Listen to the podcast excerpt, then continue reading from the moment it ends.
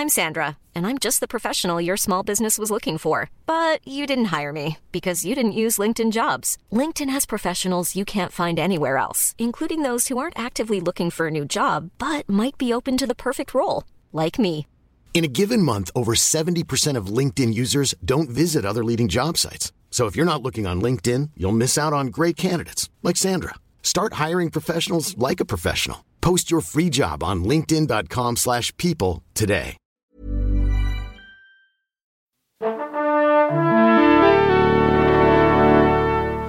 Bonjour. C'est moi Orson Welles.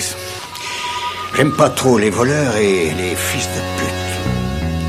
Salut Ciné, votre rendez-vous avec le cinéma qui à la vie comme à la scène est d'une fidélité digne des meilleurs épagnols bretons. Aussi, c'est toujours avec émotion et envie qu'il accueille la perspective d'une nouveauté signée par l'un ou l'autre de ses chouchous. Si, si vous nous suivez depuis un moment, vous vous en serez rendu compte vous-même.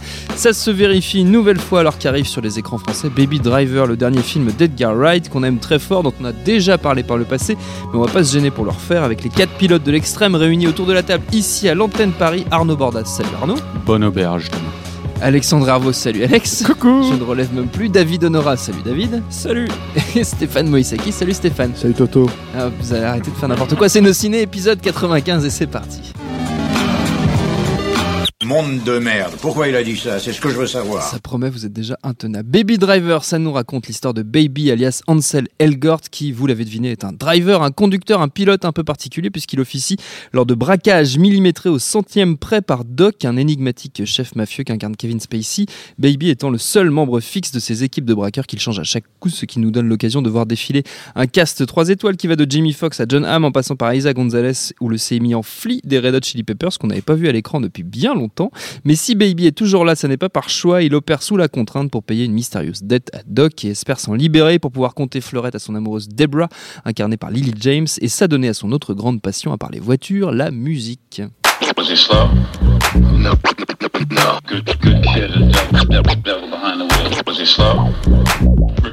Et il y a plein de musique dans Baby Driver, presque trop par instant. Moi, le parti pris très musical du film m'a un, por- un peu sorti par moments de son intrigue, mais ce petit défaut est compensé par une succession de morceaux de bravoure, notamment, de bravoure, notamment lors d'une série de courses-poursuites en bagnole qui vous colle une jolie suée entre les fesses, ce qui est tout à fait notable. Mais sans plus attendre, je passe la parole à mes camarades. Votre avis sur ce Baby Driver, messieurs, qui veut commencer? Arnaud, tu es dans les starting blocks, je te Quel sens. sens du pitch tu vu m'as- ça Tu m'as bluffé Ça t'a Ouais, fait, ouais. plaisir. Bah, après, justement, le, le, le, le, le- le pitch, euh, quand même, même si tu l'as très bien résumé, parce qu'il y a beaucoup de personnages, quoi. Mhm. Mais c'est une intrigue assez linéaire, hein, qui est pas euh, particulièrement euh, torturée, quoi, dans son organisation. Mais, mais euh, justement, je pense qu'après, l'intérêt, il est autre, quoi. L'intérêt, c'est de proposer une véritable expérience au spectateur, euh, d'avoir euh, ainsi euh, monté le film sur de la musique, quoi. Euh, à tel point que le, le, le- donc le, le comment dire la, la sensibilité du film euh, nous fait ressentir intimement quoi le- le- les, les- les pulsations du personnage principal quoi et euh, de sa manière d'appréhender le monde quoi Euh, parce que c'est un J'ai une- pas précisé que Baby écoute de la musique en permanence. Tout le temps. Il a un casque vissé sur les oreilles en tout Voilà, le temps parce qu'il a un défaut d'audition. euh, et parce qu'il a un acouphène, voilà, c'est qu'il y a un toute accident. la, De... toute la musique du film, il n'y a pas vraiment de score, de bande originale à proprement Non, parler. Toute la musique du c'est film, sa c'est musique à lui. c'est sa musique à lui, c'est- donc c'est diégétique, comme on dit. hein, voilà. Ah, c'est Ah, c'est beau intradiégétique Intradiégétique, tout à fait. les gars, vous avez fait des études ou quoi Bon, j'ai vu un truc avec Bernard Pivot. Quoi. mais euh, Pardon, donc- continue. Parce que... Merci Alexandre, tu peux partir. mais euh, mais donc euh, euh, oui non je, ne sais plus ce que je disais. Euh, euh, oui ce qui est intéressant justement c'est le, fait que le tu précisais l'histoire de la Couffaine c'est que c'est un personnage donc on a un personnage principal qu'on suit pas à pas auquel on, est collé pendant tout le film et à la subjectivité à l'intériorité de laquelle on est collé quoi vraiment quoi. Et, et donc c'est un personnage qui a un défaut pour apprendre le monde quoi euh, qui ne, est un défaut qui est assez insupportable, à- enfin au sens euh, difficile à supporter, quoi. Euh, et, euh, et donc la manière qu'il a choisi de voir le monde, euh, à travers la, la, la musique qu'il ressent au fond, au fond de lui, quoi, dans tout son être, euh, c'est la manière qui lui permet de supporter l'existence, justement. Euh, donc tout ça, ce sont des éléments. Euh, oui, intradiégétique ou narratif, euh, le, montage, la, mise en scène, tout ça, euh, qui définissent le personnage. Et c'est ça, moi, à mon sens, qui fait que si on, accepte de monter dans la bagnole, c'est C'est vertigineux tout ce qui se passe. Moi, je suis ressorti vraiment extatique et j'ai en fait j'ai rarement eu dans un film euh, une, une impression de, de, de comment dire d'expérience euh, physique aussi forte. Et alors c'est des trucs que j'avais ressenti sur certains films des Garvarides précédents euh, quand même quoi. hein, dans, dans, je me rappelle notamment de, de Hot Fuzz ou du, ou du dernier pub Avant la fin du monde. avant la fin du monde. Mais, euh, mais à ce point-là, euh, c'est euh, vraiment, c'est ce qu'on disait tout à l'heure. Je pense que c'est vraiment son, son, son film le plus, le plus radical, quoi. David. c'est un, niveau en fait de, de densité euh, pendant, pendant tout le film qui, moi, moi en tout cas, à la, à la première vision, je suis, je suis sorti peut-être moins extatique et plus euh, presque exténué en fait par la, par la quantité d'informations que Mm. mon cerveau venait de, de recevoir. C'est un, un, film qui est extrêmement, enfin mine de rien, qui, est, qui, reste, qui reste très fun par son sujet, son apparence, et- etc. Mais qui, euh, dans sa structure et dans son, même dans son rapport au cinéma, est très élaboré et très complexe. Et, euh, et ce que je trouve intéressant dans, dans, dans le cinéma d'Edgar Wright, c'est que euh, à, l- à- l'inverse de, de, de, de cinéastes de générations précédentes euh, qui, euh, qui ont pu travailler les genres en, en les tordant ou en, les, ou en essayant de voir euh, ce qu'ils pouvaient en, en trouver, il a, il, il a eu une- un rapport au cinéma et au genre qui se rapproche euh, je dirais de la, de la musique, notamment de la musique euh, électro à partir des années Mm. 80-90, qui est une, une culture du, du, du mash-up, euh, du, du remix, et euh, qui va chercher à mélanger les genres. Donc euh, dans, son cinéma, avant que ça soit à partir de Shaun of the Dead, où il mélange le film de, zombies et la comédie, euh, évidemment dans Hot Fuzz avec le, cinéma policier et la comédie également, ou, euh, la manière aussi dans le, dont le genre euh, intervient dans le dernier pub avant la fin du monde de manière un petit peu inattendue euh, quand on regarde le début du film. Euh, là, on est dans un, dans un mash-up très élaboré où on est à la fois dans, la, dans le musical, euh, vraiment pur film musical. euh, euh, très, très structuré autour de la musique, le, le film de braquage, le film de bagnole. Euh, et, et tous ces gens en fait s'imbriquent les uns les autres. Il y a aussi la, la romance La qui est très importante sûr. euh, et qui, qui, qui est traitée de manière, enfin, de manière, assez intéressante. Je pense qu'on va, on va revenir dessus. Et, euh, du coup, euh, on, est un peu emporté, brinque-ballé, voilà, dans, tout ça. Euh, ce, qui est, frappant dès le début, c'est la, manière vraiment radicale d'associer le montage et la musique. Et donc, vraiment, bah, tout, tout, le, tout le montage du film et, et tout le découpage répond euh, de manière presque enfin, millimétrée à, la, à, la- à l'écri- à l'écriture musicale. Totalement millimétré. Et, euh, C'était prévu dès le départ. hein, dans, dans le scénario, il avait, dans le scénario, il avait la musique de chaque film euh, avant de, de- enfin, avant le tournage en fait. hein. Et donc ils avaient passé toute la pré-production à acheter les droits pour être sûr euh, D'avoir, les droits. accompagne la bonne Et séquence. il a réussi à avoir tout ce qu'il voulait ou presque. Euh, Les seuls trucs qu'il n'a pas pu avoir visiblement, euh, c'est euh, des morceaux plus euh, hip-hop qui eux-mêmes contenaient des samples qui n'étaient pas totalement clean au au niveau des droits. Donc euh, ça aurait été compliqué. Mais Et le- euh, et tout le- était fait à l'avance. et le projet remonte, à mon avis, à quelque chose qui lui trotte de la- dans la tête depuis un petit moment, not- notamment Stéphane, je pense que tu peux parler du clip euh, qu'il avait réalisé. Ouais, euh, c'est un truc qu'il a en tête depuis des années. Ça apparemment, ça lui vient des Blues Brothers, en fait. Et Mm. l'idée, euh, l'idée euh, de base, qui est la scène d'ouverture du film, la, la- Mm. vraiment la toute première scène, la présentation de Baby, euh, qui, avant qu'il aille faire son petit show musical euh, en allant chercher les cafés, encore avant ça, en fait, quand Oui. il, quand il Qu'il est la- braquage et qu'il il attend dans dans le truc et qu'il se met un morceau de musique, c'est un clip entier qu'il avait réalisé euh, au début des années 2000, euh, 2003, euh, je crois. 2002, 2003 par là pour euh, un groupe qui s'appelle, je ne connais pas, hein, je connais que par ce, ce biais qui s'appelle Mint Royal, je crois. Et, euh, et en gros, c'est ça, c'est c'est un, un driver en fait. Euh, donc là, il y a aussi il y a l'influence de Walter Hill aussi Mhm. direct. Euh, un driver en fait qui attend en fait que, que comment dire les braqueurs euh, fassent leur coup pour les sortir pour, pour prendre la fuite et c'est leur chauffeur quoi et, et en fait en attendant bah, il, il écoute la musique et il se il y a toute une attitude et tout un tout un jeu comme ça de, Mm. de- dans l'attente qui, qui, qui est là et comme tous les films de, de, de enfin comme la plus, enfin, la plupart des films de, de, d'Edgar Wright, en fait, c'est des films qui sont très travaillés, très écrits depuis des années, en fait, et qui sont très pensés depuis très longtemps.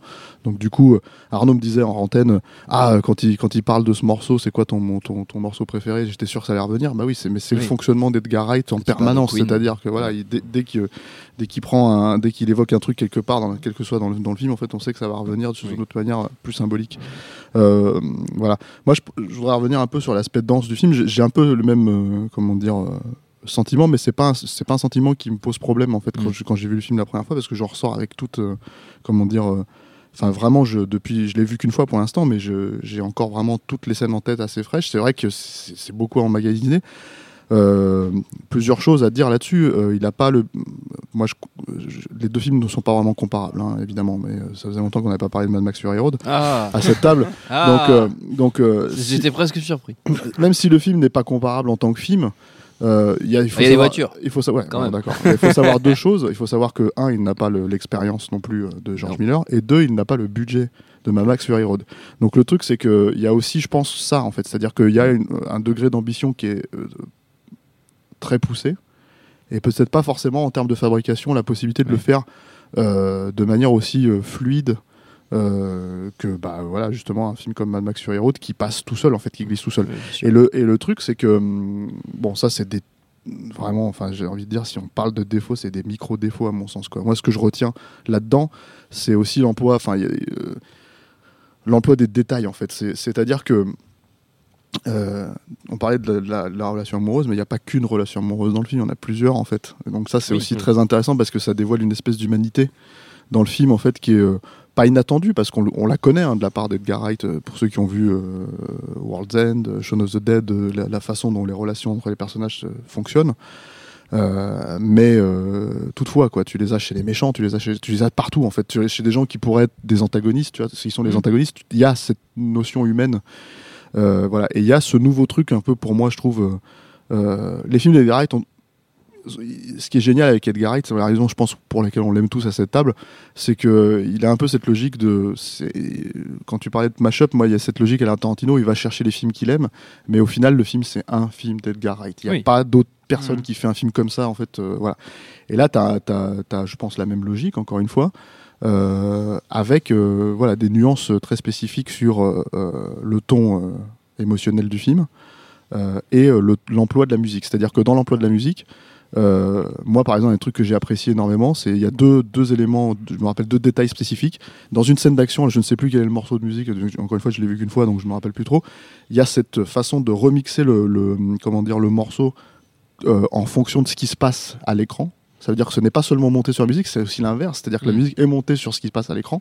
Et le truc, c'est que du coup, euh, ce moment qui est tragique, alors le morceau ne l'est pas, ça fait, il, le fait dilater en- de manière orchestrale pour avoir son payoff au moment où euh, un personnage se lève et, et se met à tirer dans le tas parce qu'il est, euh, il est choqué par la situation. Voilà. Donc ça déjà, enfin moi un mec qui, qui, qui travaille ce son-là de manière aussi euh, poussée, je trouve ça formidable quoi. Y compris dans les chansons qu'il est censé connaître en fait, il les adapte quand même à son, Mm. à son, à son film, il n'adapte pas son film à ses chansons.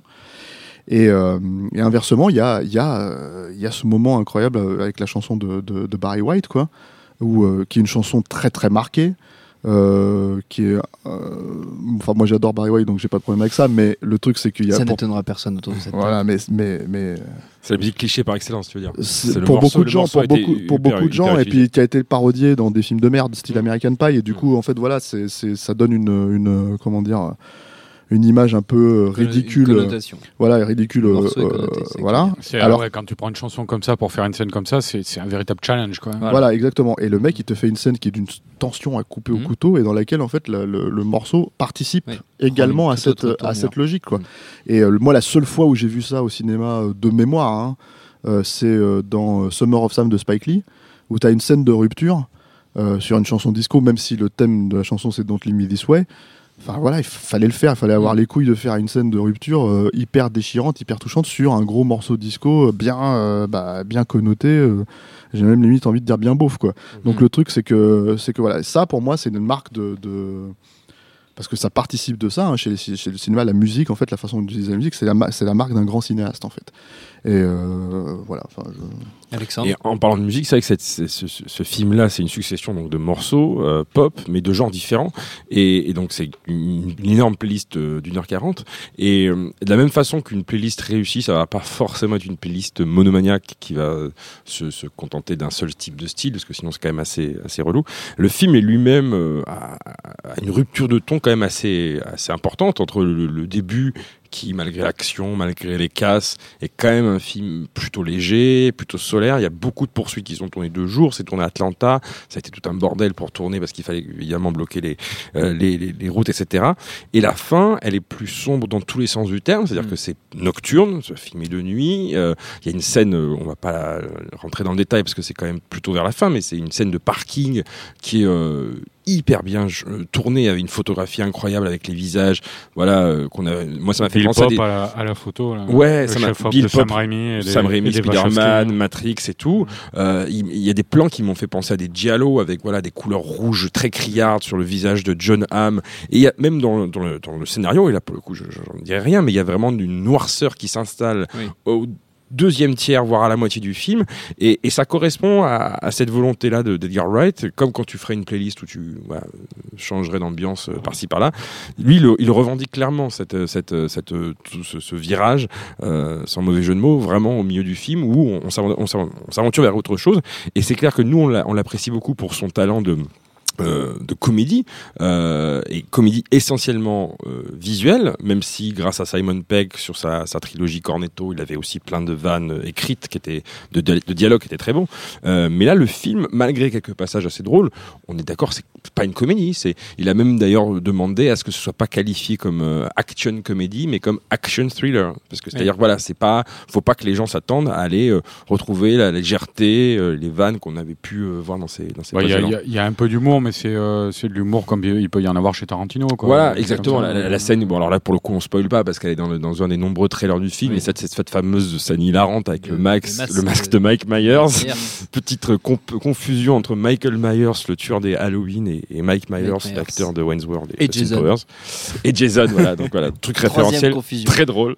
Euh, mais voilà. Donc moi, j'ai- la même réserve, enfin, pas la même réserve, mais la même impression de, de, de, de- de trop plein presque. Euh, de, voilà. C'est-à-dire, c'est c'est une sorte de film somme hein, euh, Ouais. aussi dans, dans l'œuvre d'Edgar Wright. Moi, j'ai- eu l'impression, en fait, à, a posteriori, évidemment, en, en réfléchissant au film, mais euh, euh, que c'était comme si toute la filmo de, de, d'Edgar Wright menait à ce film. Euh, euh, Il y, a, y a, par exemple, euh, des, des, des trucs de, de, de montage euh, syncopé, euh, euh, à la fois elliptique et très haché, comme on voyait, il y a plusieurs séquences comme ça dans, dans ces films précédents. quoi. C'est- C'est un peu ça. ça sa, sa trademark. Quoi. Euh, ils ont même euh, essayé de le singer de manière pitoyable dans, dans le qu'il a, euh, dont il a quitté le- le- les commandes. Quoi. Mais, euh, et donc ça, c'est repris, euh, ce, ce- ce genre d'artifice, c'est repris à l'échelle d'un film entier, quoi, pour justement arriver à caler sur la, la, la musique. Donc il y a- y, un vrai côté comme ça, je, je sais pas, je pense pas qu'il l'ait théorisé, qu'il se soit lancé ça comme un défi, mais il y a, il y a peut-être que je pense que c'est une réaction naturelle à la frustration qu'il a emmagasinée sur Ant-Man. Euh, c'est un film, il en reste quelques oripeaux euh, euh, flageolants, quoi, mais euh, oui, qui, qui semblaient bourrés d'idées, quoi. Et, euh, et peut-être que c'était une manière de, de, de redécharger toute sa créativité frustrée euh, là-dedans. Ouais, parce que moi, j'irais pas forcément jusqu'à dire que c'est un film somme, mais par contre, c'est un film qui, sur lequel il doit démontrer, euh, plus que n'importe quel autre film après ce qui lui est arrivé, Mm. qu'il est en- euh, qu'il a le contrôle en fait de son Oui. film. C'est-à-dire que c'est ça le truc avec Edgar Wright, c'est que on parle de quelqu'un qui euh, extrêmement rigoureux, qui, qui a réécrit et réécrit euh, et réécrit ses films en permanence en fait. Et c'est c'est des, des- une comédie comme Shaun of the Dead euh, qui est brillantissime. Hein. Sûr. Euh, et, et en même temps complètement unique, encore une fois, c'est minimum un, un an et demi de travail au scénario, avec euh, des tableaux, des machins. Enfin, il- on peut se documenter très facilement. Tout ça, ça se voit sur les DVD, les Blu-ray. Donc voilà, et c'est un travail euh, de, de fourmi, quoi. Mhm. Euh, euh, et plus encore, surtout après, j'imagine effectivement l'idée, encore une fois, de revenir sur l'idée que Ant-Man lui a échappé et qu'on envoie des bribes par-ci Après par-là l'avoir porté pendant des années. alors qu'il l'a porté pendant 7-8 ans et qu'il s'est barré à la dernière minute, quoi, en gros, deux mois avant le début du tournage. film allait se faire, oui. Voilà. Et euh, quand il a été acculé, en fait, tout simplement, hein, euh, mis dos au mur, quoi, et qu'on lui a dit, bah, c'est ça ou c'est rien, quoi. Et donc, par euh, le studio. voilà. ouais. Il est faut assumer, en fait, faut assumer déjà de, de quitter un, un blockbuster de cette taille-là. Euh, que tu portes euh, de manière assez personnelle parce que l'idée d'adapter Ant-Man, c'était lui. C'est lui, oui. Euh, Oui. Voilà, c'est lui qui l'a proposé à, à- à Marvel à l'époque. Il, hein. voulait, il voulait le faire même avant même que Oui, l'univers partagé, partagé, de Marvel sûr, soit lancé. voilà, quoi. Oui, oui, on en parlait déjà il y a, Voilà. il y bien 10 ans. ouais. Et, et- et donc, en fait, euh, revenir avec son propre projet et avoir le contrôle absolu derrière et le démontrer, je pense que c'était très important. Et ça, je pense que c'est conscient pour le coup. C'est pas quelque chose de, comment dire. euh, donc, je, je, je le vois pas tant comme un film somme, plutôt que comme un film en fait qui est habité euh, dans la façon dont ce qu'il raconte, dans ce que se raconte, parce que euh, comment dire. euh, bah, le personnage de Baby, que tout le monde considère comme un autiste, et même y compris ceux qui savent qu'il est brillant, en fait, euh, ben, c'est lui, quoi. Il y a Ouais. vraiment une logique derrière là-dedans de, de, de, comment dire, euh, c'est le, le mec que personne ne sait qu'il est, qu'il est vraiment euh, fait pour le job, en fait. Oui. Et en, Et, et le film démontre ça, quoi. et en même temps, tout ça, il le fait avec euh, beaucoup de générosité et sans que ce soit dans un esprit euh, revanchard. Quoi. Pas En du fait, tout, euh, ouais. pour moi, enfin, vous savez qu'il y a un cinéaste que, que j'apprécie particulièrement, qui a eu une période un petit peu difficile dans sa, dans sa filmographie, qui est, euh, qui est, Clair qui est M. Night Shyamalan et qui, qui, euh, Ah qui, bon, voilà, t'aimes un- un- que je découvre ça l'instant. non, et qui, a, qui, à un moment de sa carrière, euh, s'est retrouvé à vouloir un petit peu, euh, Oui. un petit peu Montrer. dire à tout le monde que euh, qui, qui, fou- qui faisait ce qu'il ce qu'il voulait et que, et que c'était un génie. et Que les tout le monde critiques, se, se trompait. cons. Et, et- et là, et là, il, a- il euh, comment dire, Edgar Wright se, se trouve dans, une- enfin, fait suite à une situation, euh, je pense, qui a été vraiment difficile euh, à vivre dans sa carrière, et euh, bah, finalement le plus naturellement du monde se dit, euh, bah, je vais, je vais faire ce que j'aime le plus, c'est-à-dire faire, un- faire un bon film, quoi. Et, là, il- et, euh, et, le, et moi, le, le- le côté, euh, le côté trop plein, euh, je je le vis pas comme quelque chose de négatif, mais plus comme euh, j'ai envie de, re- de revenir Mmh, vers le film, de le euh, revoir oui. pour essayer de, bah, Ah, voilà, je de pense que mieux c'est un film qui l'appréhender. va devenir de Je plus en plus limpide. hein. sentiment de David. euh. Je pense que c'est un film qui va devenir de plus en plus limpide. Et l'autre truc, la, la- la distinction éventuellement avec Shyamalan au-delà des personnalités, c'est qu'un cinéaste comme Edgar Wright, il peut toujours revenir en Angleterre. Ouais. C'est-à-dire, il, a, il a sa place là-bas et en fait, il peut toujours faire des films là-bas. Shyamalan, Bah, Shyamalan, moyen- il peut retourner en Inde, non Non Ah, non. Euh, Excusez-moi. Arnaud. Euh, Désolé. Ouais. va Il, a tourné un film- il a tourné un film en Inde, hein, malade. Ah, ah, voilà, merci, Alex. euh, c'est totalement justifié. mais tout ça pour dire que voilà, il se sent obligé de revenir à des petits commentaires qu'on va avoir. Voilà, euh, euh, En parlant de son premier film, Praying with Anger, mais bon là, on est. on est Non, on s'éloigne. on pourrait faire Shyamalan. une émission sur c'est- toute la distinction. Je pense que c'est que comme c'est un type qui a, enfin, Shyamalan a débuté dans le cinéma anglais, hein, tout simplement, et pour moi, il l'a revivifié d'une certaine manière, quoi. Il peut toujours y revenir, et je pense qu'il sera toujours le bienvenu, en fait, parce que il- c'est quand même quelqu'un qui, dont ce premier film date de 2004, son Mm. premier long métrage. Bon, il avait fait une série qui était un peu culte, mais qui n'a pas continué non plus, euh, à laquelle ils n'ont jamais apporté une troisième saison pour boucler la situation. Euh, voilà. Euh, il, a fait, il avait bossé sur plein d'autres petits trucs et tout, mais, mais, mais, euh, mais Shaun of the Dead, c'est un, un Et- classique, alors que le film, Oui. il, il a 13 ans. C'est ça. Et surtout, il faut vous rappeler un truc, c'est que ce mec-là, il a euh, 33, euh, 43 ans. Oui. Ce qui est extrêmement jeune par rapport à ses pairs euh, avec qui il traîne, avec qui il s'entend hyper bien. Tarantino, il a, il a, il a passé presque un an chez lui euh, dans la guest house euh, quand il écrivait euh, Scott Pilgrim. Il s'entend hyper bien avec euh, Del Toro et tout ça. Et, et ces mecs-là, c'est des euh, quinquagénaires, tu vois. Et donc, il, il s'entend hyper bien avec eux. Et il est considéré comme faisant partie de la même génération de cinéastes parce qu'il a voilà, euh, euh, enfin pas, pas la même génération, en tout cas, il, est identifié comme ce cinéaste fanboy, geek, cool, talentueux, etc. alors qu'il en a quand même beaucoup moins. Enfin, il a eu. Il a une énorme expérience, mais il a commencé extrêmement jeune. Il a fait son premier Oui. long métrage qui est un peu invisible maintenant, qui est une parodie de western, Fistful of Fistful Fingers. Il avait 20 piges, quoi. Donc il est d'une- précocité euh, dingue. Et quand il écrivait, quand il faisait des séries télé, pour, notamment pour la BBC euh, euh, dans les années 90, il était régulièrement confondu avec un stagiaire ou un assistant de plateau. Oui. Euh, alors qu'il était réel et qu'il avait déjà une volonté, une vision, etc. Bon, ça tient à son physique aussi, peut-être, parce que même encore maintenant, il a beau avoir juvénile, 43 Effectivement, ans. il a- effectivement, ce, ce petit enfoiré euh, vieilli, euh, c'est Benjamin Button, quoi. Donc, euh, tout ça pour dire qu'il en a encore sous le coude, et je suis d'accord avec, euh, avec Stéphane, c'était qu'effectivement, lui-même a envie, je pense, d'alterner euh, grosse machine hollywoodienne et euh, film européen, euh, anglais. Et si ça devait pas marcher à Hollywood, ben, il, il ferait un autre truc. J'ose espérer personnellement qu'il va retourner avec Simon Pegg et Nick Frost sous peu. Quoi. Mais c'est une manière de dire aussi que c'est selon ses propres termes. On l'avait compris avec Ant-Man, mais, mais en fait, il y a une démonstration. Je pense qu'il y a la... si revanche il y a, en fait, c'est l'idée de faire un film américain Oui. et de réussir un film américain. Alors, est-ce que le film, on, peut pas savoir, ça va être un carton. Il l'avait déjà fait avec Scott Pilgrim, mais c'est un film, Oui. moi, je trouve euh, formidable, Oui. euh, qui. euh, qui est totalement réussi et contrôlé jusqu'à la sortie en fait qui a été sabotée par le studio Universal qui ne savait absolument pas quoi faire avec ce film là et apparemment il y a eu un changement de, de, de studio de chef de studio en fait à ce moment là et c'était un projet qui était porté par une personne à une certaine époque et qui s'est fait larguer en fait Ouais, euh, Voilà, en sacrifié, France, ça, ça a été, ça a été une sortie technique. Oui, Euh, le studio, on en Oui. avait strictement rien à foutre. Moi, j'ai démarché et démarché pour essayer de faire des trucs autour. Oui, mais ça c'était après euh, le beat du, du film aux États-Unis, mais le, le, le film aux États-Unis lui-même a été un peu bazardé en été, enfin en fin, en fin d'été, euh, sans promo euh, Oui.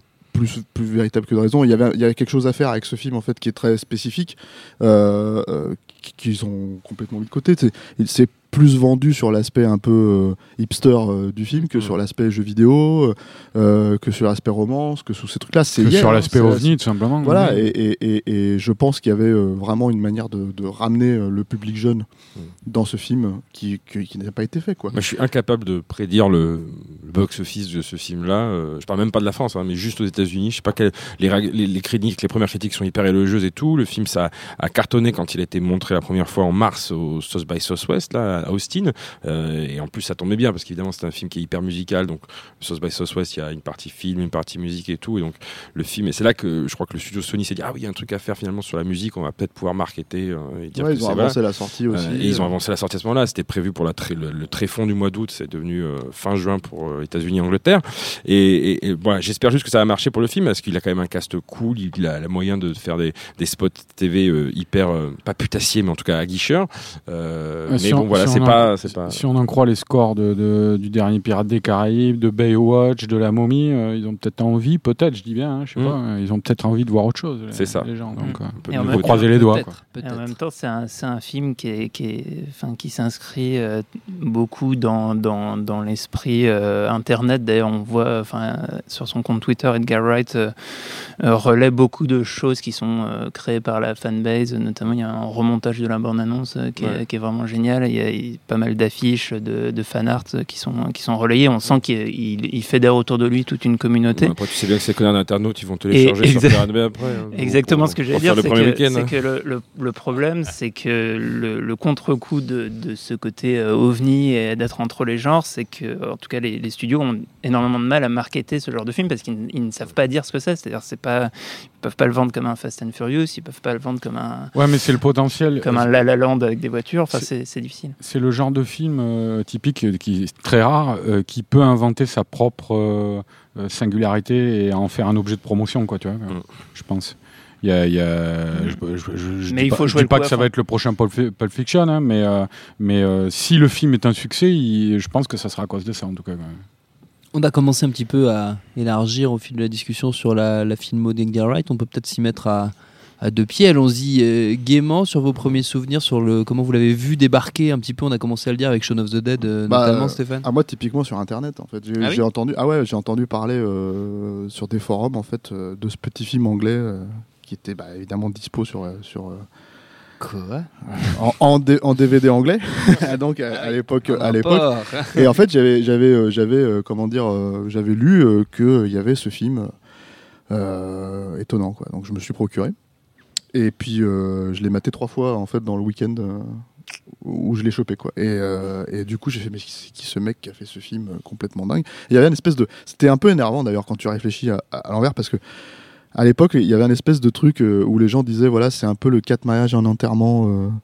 Euh, euh, gore, euh, Ouais, avec de l'horreur. euh, ouais, avec de l'horreur. Et, et, et putain, quatre mariages enterrement, merde, mais c'est juste. euh, c'est- pas possible, quoi. Ça n'a pas grand-chose Et- à voir. Voilà, c'est quoi après le, le Hot Fuzz? C'est le Love Actually euh, euh, de, de- Ah, des non, fusils à pompe? On parle, Non, pas, le- on parle pas de, de Love Actually, Stéphane. voilà, pas. on, on s'arrête là. Et euh, donc le truc, c'est que, c'est que bah, quand j'ai découvert ça, je suis allé voir ce qu'avait fait euh, Edgar Wright. Je suis allé voir ce qu'avait fait. euh, en fait, je suis allé voir ce qu'avait fait tout ce qu'avait fait Nick Frost, euh, Simon, Simon Pegg et et Edgar. Wright. Et euh, donc je suis tombé automatiquement sur Spaced qui sortait à ce moment-là et qui commençait déjà à avoir un- une, une aura culte en fait en Angleterre. Euh, donc il sortait un très joli coffret euh, double DVD euh, avec les deux premières. Voilà, c'est toi qui me l'avais ramené. Voilà. Ah, Et- et, non mais voilà, tu vois, comme quoi, on va pas sur les c'est hein, c'est vrai. Et, et bref, et donc en fait, on, on- voilà, enfin moi j'ai découvert le type. Euh, à ce moment-là et par euh, bah ouais par internet littéralement Mm. mais parce que je pense que ce genre de mec en fait c'est c'est c'est par là que les les, les, euh, la découverte se fait. Je pense que quand ça vient pas de ton pays, euh, et comme ce film-là euh, a mis quand même un an à sortir euh, après le. la- Enfin, je crois en Angleterre c'était en 2004, en France c'était en 2005. Euh, enfin, tout le monde avait pu le choper sur le net pour le coup, Mm. ou voire acheter le, le- le DVD hein, pour les plus. Euh, comment dire euh, ceux qui croyaient ouais, non, non, ceux, qui croyaient vraiment quoi. Euh, et, euh, et quelque part c'est miraculeux euh, enfin c'est presque miraculeux que ça soit sorti. Il y, avait un film un peu similaire à l'époque qui n'a rien à voir hein, mais qui avait un, un buzz euh, de la même sorte c'était euh, Shaolin Soccer. Ouais. euh, qui avait euh, beaucoup tourné en DVD euh, chinois. Euh, t'avais- je veux dire, même si tu parles pas super bien anglais pour les sous-titres et tout, c'était pas grave parce que c'était tellement visuel, tellement, euh, tellement fort dans la comédie. à fait, Voilà. Et ben là, je pense qu'il y a un peu la même logique, si ce n'est que c'est plus le ton british en fait qui, je Mm. pense, plaît aux Européens. Et c'est- parti de là, en fait. C'est parti de cette euh, de cette volonté-là. Ce qui fait que moi, j'ai énormément, tout de suite attendu euh, Hot Fuzz, même si j'avais un peu peur. euh, du syndrome du deuxième film parce que je trouvais que le, le- la parodie de cinéma d'action avait été faite tellement de fois quoi mais, euh, mais enfin voilà le film pareil c'est c'est euh, on, on l'a vu en salle euh, en projo et Puis tout t'avais et, un euh, postulat barré quoi, sur Hot Fuzz, c'est-à-dire euh, faire un hommage aux films d'action, euh, notamment des années 80, beaucoup, euh, débordements pyrotechniques, euh, Ouais, ballets entre, chorégraphiés. entre, entre Point Break Dans- et Bad Boys 2, quoi. Voilà. ça l'idée, quoi. C'est-à-dire Et qu'il y a que lui qui pouvait citer ça, quoi. dans un dans un village de de, de, de petits vieux anglais quoi de, de, de trucs qu'on a vu 150 fois dans les séries de Clemens Et c'est ça, et c'est ça qui est, énervant, et c'est ça qui est énervant quelque part en fait vis-à-vis du cinéma français. Euh, c'est-à-dire qu'on pourrait très bien avoir ça en fait en France, c'est-à-dire quelqu'un qui partirait du principe de prendre la, le, le- comment dire euh, plus belle la vie et d'en faire un film d'action quoi, j'en sais rien, un truc. non euh, mais au- marrant, faire, un, faire un film d'action par exemple euh, avec l'univers des galettes de Pont-Aven mon cher Thomas toi. Bien sûr. bah, par exemple. Ah. Un, petit village Non, breton voilà, On dirait enfin, de la mousse. Et, et- et le problème, c'est que, et le problème, c'est que voilà, il faut que ça soit, euh, faut que, ça- enfin, on se dit, c'est possible, c'est fait avec 3-4 millions d'euros euh, de l'autre côté de l'Atlantique, donc pourquoi pas en, en- en France, quoi. Et euh, c'est une démonstration, un peu comme quand tu, euh, à la même époque, un peu tu découvrais Rec et tu disais, mais ça n'a même pas coûté un million d'euros, pourquoi on n'a pas eu cette idée-là, quoi? C'est faisable en fait. Et, euh, Bon, et, Il y a euh, eu pas très normal activité avec Norman. Pas mal. Donc voilà, moi, moi, mes premiers souvenirs c'est ça, c'est-à-dire que je me suis un peu tout bouffé en Ouais. même temps euh, à la sortie de Shaun of Dead en, en DVD et, et ça a été.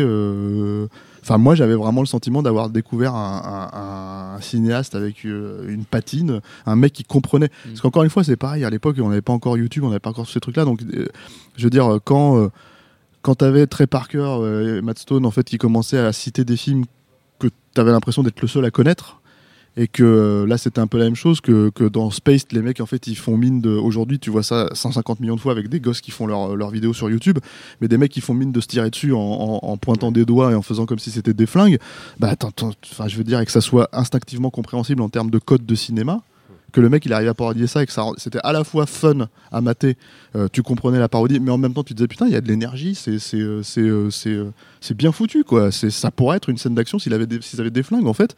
Bah voilà t'en as pas euh, 36 000 des mecs comme ça. Et c'est ça moi qui m'a vraiment plu à l'époque. Et, et ce qui a fait que j'ai voulu suivre sa carrière et quand bah enfin confirmé avec Hot Fuzz quoi Bah moi j'étais fan de j'étais fan de quatre mariages à un enterrement. Euh, et on m'avait dit euh, coup, bah tiens vas-y. non moi c'est euh, sensiblement la même histoire sauf que j'avais attendu la sortie en salle en France euh, alors que pourtant je piratais comme un porc à l'époque. Mais euh, il se trouve que il se trouve que c'est via la presse française qui quand même dans une certaine mesure s'en était globalement bien fait l'écho. Bah je pense à Man, hein, Man Movies à l'époque qui avait quand même bien soutenu le film. moi, hein. Bah voilà, c'est ça. Donc évidemment, tu vois, par, par, par ricochet. Euh, Merci, Stéphane. Merci. Euh, donc ouais, j'avais vu ce film-là et tout. Et puis c'est sorti en juillet 2005, effectivement, en France. Euh, ça avait pas dû faire un score euh, extraordinaire, j'imagine. Mais euh, tout de suite, euh, ce, ce, ce, ce mélange-là. Ce, qui- était formidable, c'était qu'on on venait de sortir d'une période euh, un peu compliquée en termes de mix comédie-horreur avec toute la ribambelle des Scary Movie, quoi. Oui. Qui en plus à l'époque était plus ou moins Sombre période. Som- som- sombre période, mais alors il y a eu des hauts et bas parce que au départ c'était les frères Wayans et tout. Et pas mal le, premier Scary Movie Ouais, il y, a- y y toujours des choses à sauver. Et là, mais mais bon, voilà.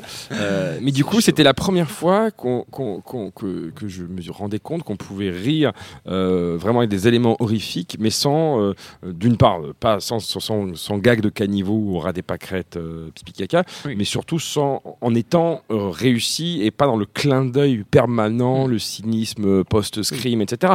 Oui. C'est-à-dire qu'il y avait avec un véritable amour de ce avec cinéma-là. un aussi, amour qui de ce, sent dans tout un film. amour de ce cinéma-là qui transparaît, un langage visuel hyper drôle et puis euh, une franche camaraderie. Enfin, Hmm. moi pour, pour moi c'est la- l'espèce de, euh, de, de relation entre Sean et, et, euh, et son pote, putain j'ai oublié le nom de- du personnage de Nick Frost, mais qui, qui voilà est un truc qui euh, donne à- au film sa, sa fin à la fois très drôle et très touchante. Ouais. Et euh, voilà, tout, tout ce film-là pour moi c'était un, un petit miracle en termes de gestion de ton, humour, premier degré, voilà, de- touchant, drôle, voilà. Et puis il y avait aussi euh, des, des- des acteurs, même si à l'époque je les connaissais pas tous, je- de voir Dylan Moran de Black Books dedans en second rôle et tout, je me suis dit, ah putain, c'est quand même pas des brels aussi, ceux qui sont à côté, Bill Nighy, tout ça, c'est un peu la crème. C'est- c'est- Arnaud. C'est vrai Je qu'aussi, croyais que Stéphane voulait intervenir, mais Arnaud, vas-y. il y, a- il y avait, euh, il y, a- il y a un truc aussi, je pense, dans ce film-là, dans, dans Shaun of the Dead, qui a, qui a, euh, qui a parlé à, à la génération de fanboys des années 2000, quoi. Euh, des gens qui, euh, qui se, qui se gaufraient des films, qui s'engouffraient, qui passaient des soirées à s'engouffrer des films, à en discuter, à en commenter. Enfin voilà, euh, moi je pense.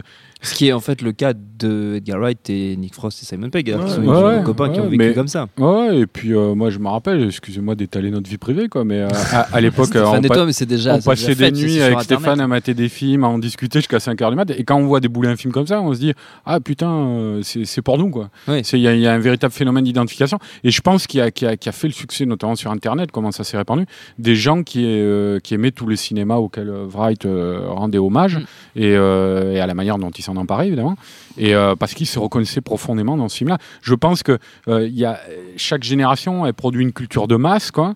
Euh, et alors, bon, pour l'Angleterre, c'est toutes les, les- les romances à deux balles, les coups de foudre à Notting Hill, les trucs comme ça.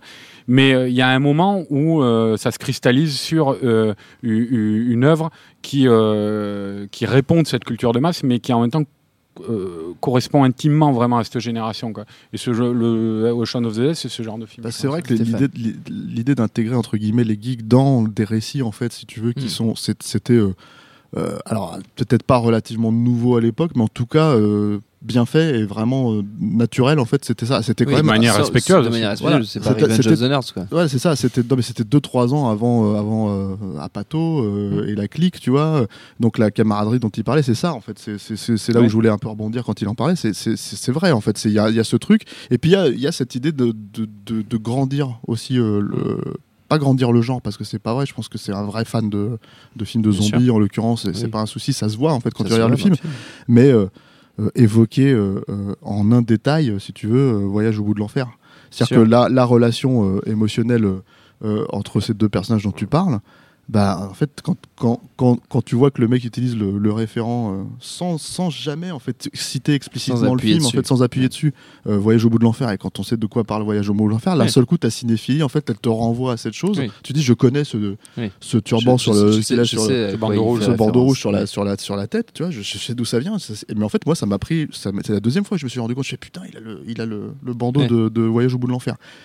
Et pourquoi il utilise le bandeau Ah d'accord, putain. Ah ouais. Et en fait, son pote est zombifié après. Voilà, donc, voilà, euh, donc il y a tout un- au Vietnam. voilà, en fait, il y a tous ces trucs en fait qui font que tu te dis putain, le- c'est ça en fait, un an et demi d'écriture, Mm. c'est-à-dire reprendre tous les trucs, les réintégrer, que tout fasse sens, et que même si tu le vois pas la première fois, la deuxième fois, la troisième fois, si tu connais les films, tu le sens, il y a quelque chose qui, qui passe en fait, il y a une info qui passe, et et, et voilà. Et puis euh, voilà l'aspect, euh, encore une fois, complètement décomplexé de ça. C'est-à-dire euh, euh, avoir conscience que Last Action Hero, par exemple, quand tu fais Hot Fuzz, Last Action Hero est, a, a déjà une dizaine ou quinzaine d'années, que ça a déjà traité un certain type de cinéma, et que le mec se dit, ok, on va, on va parler du cinéma des années 80, On va euh, passer, 10, euh, euh, 2000. au-dessus. On va parler de To- Tony Scott.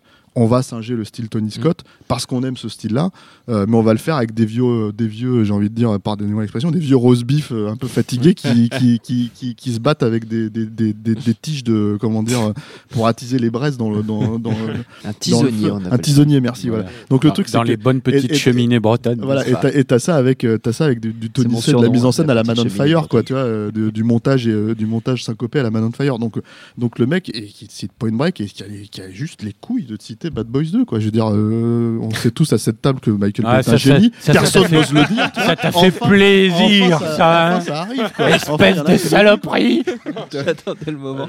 J'attendais le moment où on arrive à Bad Boys 2. David, ce sera Non, le mot de la fin, ce sera pour toi. T'as de la chance. Non, et puis c'est- c'est c'est- c'est ça qui est c'est ça qui est important en fait dans dans ce que dans ce que raconte Edgar Wright. En fait, c'est c'est la c'est la sincérité avec laquelle euh, il, il parle de ça. C'est-à-dire que les c'est les personnages de, de geeks euh, passionnés qu'on retrouve dans ces films, euh, ils sont pas là parce que c'est à la mode ou quoi que ce soit. Et le et le parallèle avec euh, ce que fait Apato euh, un peu après, c'est effectivement exactement la même démarche. C'est-à-dire c'est c'est c'est c'est raconter euh, l'histoire de personnages. Bon, alors c'est, c'est- on est dans un truc de mecs. En plus, on est tous, tous euh, des mecs autour de la table, mais, c'est un univers, un univers très, très masculin de, de, de mecs qui, bah, qui se retrouvaient euh, pour, enfin, entre, en, partie pour leur, leur culture et ce qui les passionnait, un petit peu marginalisé, ce qui, ce, qui a, ce qui a évolué avec le temps parce que cette culture-là est devenue mainstream. Euh, mais, euh, mais que du coup, tout ce qui est, tout ce qui est vécu et raconté par, par ces personnages et ces références, et effectivement le fait de mettre euh, finalement un peu au même niveau euh, Bad Boys 2 ou enfin Michael Bay ou, Michael Cimino, euh, c'est euh, aussi euh, témoigner du sérieux avec lequel il, a, il, aborde le cinéma et avec lequel il, aborde sa passion. Et, c'est quelque chose qu'on qu'on- qu'on- qu'on retrouve dans, dans, tous ces films et qui aujourd'hui bah, mais, euh, trouve tout son éclat dans un film comme Baby Driver. Et en maintenant sa singularité, c'est-à-dire que même l'idée, on, par- on parlait de World's End, on n'en a pas trop parlé, mais c'est le sujet du film littéralement. En fait. Oui. C'est-à-dire que le sujet du film, c'est de dire euh, arrête de boire euh, le, le café que tout le monde boit, arrête de- de- d'écouter la musique que tout le monde écoute, euh, arrête de penser à ta putain de vie de passé, arrête de, tu vois. Et, et voilà, en fait, quand un mec comme ça, en fait, qui a le poids, enfin le doigt en fait sur la pop culture, vraiment euh, le dit. Quand tu te bouffes ça au milieu de, de tous les films qui, qui vont dans le sens du vent, en fait, ça fait plaisir, quoi. Cette singularité fait plaisir. Et c'est- Et c'est- pour ça que je voulais, je voulais ajouter un truc sur, euh, sur, sur sa singularité et l'im- et l'importance de, de, de l'identité britannique. Euh, dans, dans, dans son cinéma. Euh, je voyais ces, ces derniers temps euh, tourner sur, sur Twitter, notamment il y a le distributeur Jean Labadie qui, qui partageait une liste des films préférés de- d'Edgar Wright en, en- en- en le dénigrant, en disant regardez, il aime que du cinéma américain. Sauf que c'est un mec qui, qui, qui est effectivement abreuvé par le cinéma américain, mais qui oublie pas qu'avant tout, c'est un putain d'anglais et que ce qui rejaillit dans ses films, c'est son identité de- de- Oui. d'anglais. Et, et- et tout ça, ça repose sur la sincérité et sur le fait de, de raconter ce qu'on vit et ce qu'on et aime. Une sincérité qu'on retrouve donc en ce moment au cinéma avec Baby Driver. Notre temps est écoulé. Merci à tous les quatre. Merci à Jules à la technique. Merci à l'antenne Paris pour l'accueil. Rendez-vous sur notre site nosciné.com pour retrouver toutes nos émissions, le programme des prochaines, les dates d'enregistrement en public si vous voulez venir nous voir. Il faut retrouver aussi sur binge.audio le site de notre réseau de podcast Binge Audio. Si vous utilisez iTunes pour écouter cette émission, sachez qu'un geste simple peut nous apporter beaucoup. Laissez-nous un commentaire sympa tant qu'à faire et surtout plein d'étoiles. Ça nous aide énormément. On vous remercie d'avance. On vous dit à très vite. Salut, c'est Mehdi Maizy. Retrouvez nos fun tous les vendredis, le podcast qui donne de l'amour à Kanye West, Michel Berger et Kalash Criminel. Uniquement dans nos fun.